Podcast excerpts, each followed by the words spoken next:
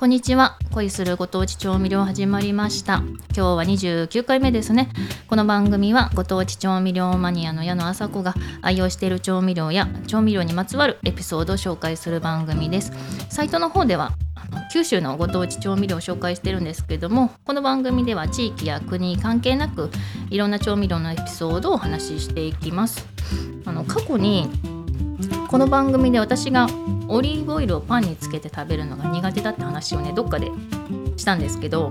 あの料理にはねオリーブオイルよく使うんですけどねそのまま何かにかけて食べるっていうのがどうも苦手ででいろんなオリーブオイルを試したけどダメだったっていう話をしたんですね。だったんですけど最近ねついに美味しいって思えるオリーブオイルに出会っちゃいましてとねペルーのオリーブオイルなんですよ。ペルーってあのナスカの地上絵とかねあのマチュピチュ遺跡が有名なあのペルーのバジェスルオリーブオイルっていう名前のオリーブオイルなオイルなんですね。でオリーブオイルってスペインとかイタリアとかギリシャとかが有名な産地だと思うんですけどね私もペルーってオリーブオイルのイメージがなかったんですよね。で美味しくてびっくりしたんですよ。でね去年の年末12月ぐらいから私福岡県春日市にあるよもぎ虫あのよもぎ虫とあとモリンガ虫をしているサロンに通ってるんですね。でそこで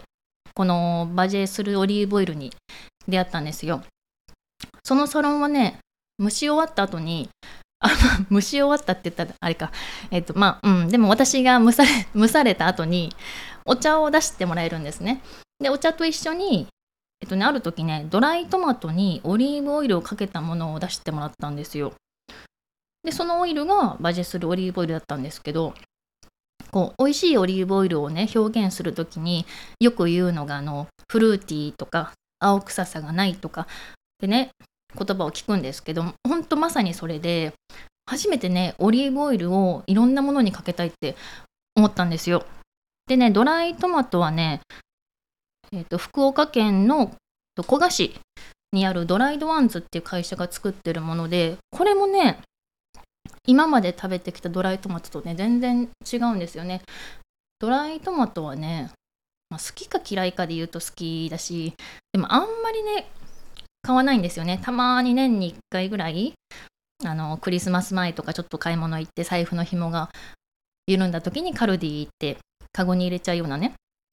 そんな感じでしか食べたことがなかったんですけどこのねドライワンズのドライトマトとバジェスルオリーブオイルの組み合わせがねもうねすっごいワインが進むんですよね。あのドライフルーツとかねナッツをねこう仕事しながらつまむこと多いんですけどドライトマトっていうねちょっと新しい選択肢が増えました。でこのバジェスルオリーブオイルを直輸入して販売してるのがね福岡の会社なんですよ。福岡市東区にあるイリスジャパン株式会社なんですね。でオンラインでも購入できるしで最近全国で取り扱ってるお店も増えてきています。ねやっぱり取り扱い店は福岡が多いんですけど東京だとね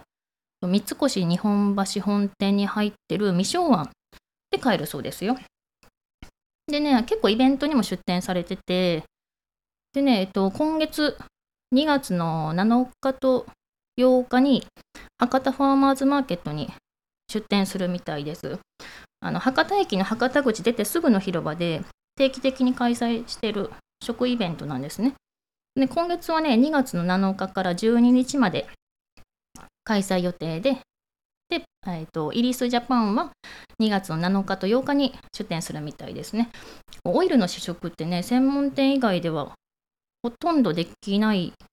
ですよね。でもあの味がかなり違うので、私みたいにね、ずっと好きじゃなかったけど、口にして好きになることもあるので、もしね、あの機会があったらね、試してみてもらえたらなと思います。でね、えっ、ー、と、値段がね、100ml で1800円ってなってましたね、オンラインだったら。私はね、福岡市東区のスーパーで買いました。フレンチの鉄人の酒井シェフってわかります？酒井シェフの公認のオイルらしくって、私はね、そのオイルコーナーでね、あのポップに酒井シェフの写真が使われてたのでねすぐ分かりました多分あの売り場に酒井シェフいるかもしれないですね。でねさっきファーマーズマーケットの話が出たんですけど私が一緒にお仕事している福岡のミラクルグリーンっていうねモリンガの栽培から加工販売している会社があってでミラクルグリーンもファーマーズマーケット出店するんですよ。